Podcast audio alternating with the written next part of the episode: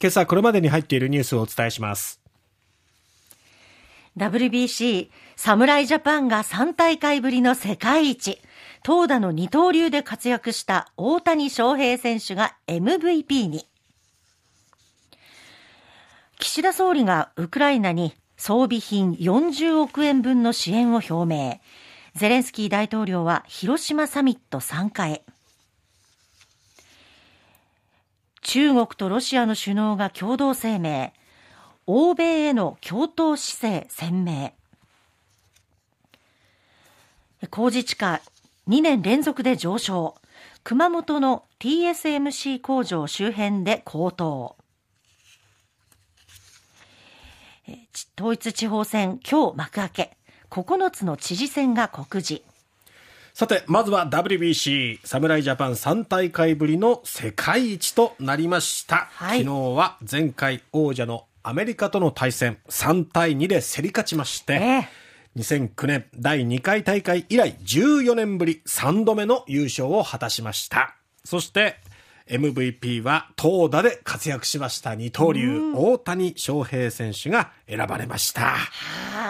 いやー、本当に素晴らしい展開でしたけれども、あの、1点を先制され、そしてその後すぐお目覚め、おはようございます。といった感じの村上選手の一発ですぐさま追いついて、はい、さらに次の回には2点を加え、そして、えー、順当にいって8回にはダルビッシュ投手がマウンドに立ち、1点を失いましたけれども、ダルビッシュ、大谷翔平という、夢のようなリレーで、そうそう。系統、まあ合計昨日7人でしたがね、系統をしたけども、はい、素晴らしい皆さんピッチングを披露しまして、北九州出身の今永投手も先発のマウンドね、はい、えー、頑張りましたしね、えー、その7人の系統でつないで、うんうん、最後は大谷投手が、またこのドラマですよね。アメリカチームをまとめ上げた、はい、呼びかけて選手を集めてきたマイク・トラウト選手が打席に立ち、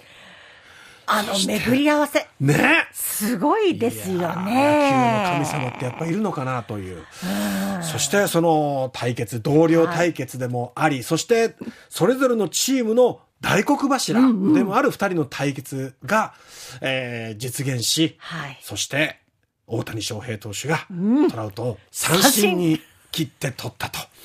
もうその次の瞬間、もうグラブを投げて、あんなね、キャップ、帽子も投げて、あの姿かっこよかったなって思いますあのグラブと帽子をキャッチしたいと思いましたね。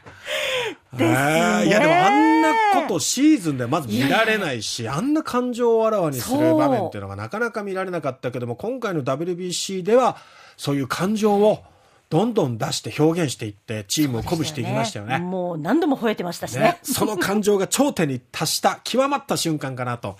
思います。はい、いや本当に選手の皆さんおめでとうございます。そして導いた栗山監督お疲れ様でした。ありがとうございました。なお栗山監督は任期を終え退任する意向を表明しております。はい、さて、えー、続いてですけれども岸田総理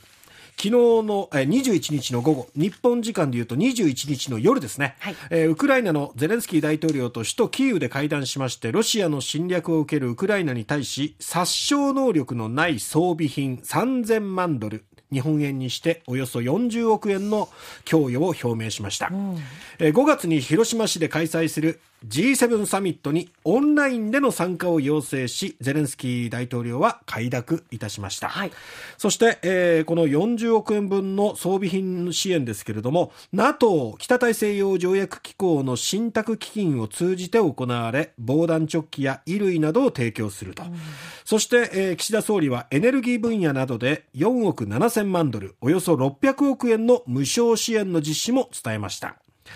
なお、えー、岸田総理、そしてゼレンスキー大統領は安全保障に関する機密情報の交換を可能とする情報保護協定締結に向けた調整を行うことでも合意したということです。はい、一方、中国習近平国家主席とロシアのプーチン大統領が21日モスクワで首脳会談を行いまして共同声明を発表しました。ウクライナ問題については責任ある対話が問題解決への最善の道とし和平交渉への積極姿勢を示しました。ですが、ロシアは一方的に併合を宣言したウクライナ領から軍を撤退させる考えはなく、事態の打開は遠いままということですね。はい、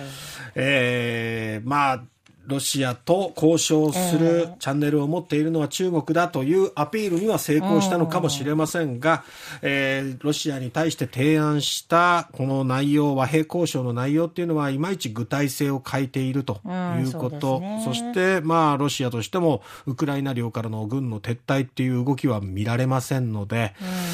どこまでこれが効果があるのかどうか、身があるのかどうかっていうのは、はいちょっとまだ不透明なところはあります。ただまあ和平交渉、対話が大事なのはわかるんですけども、何よりもまずはこの軍事侵攻を止める。はい。ウクライナの市民のね、方々の暮らし、まずは、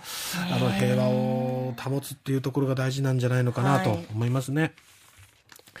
さて、えー、続いて工事地価が発表されました。国土交通省が昨日ですね、えー、発表しましたけども、その中の九州、沖縄8県の2023年工事地価によると、新型コロナ禍、えー、コロナウイルス禍からの回復基調が顕著となり、住宅地と商業地ともに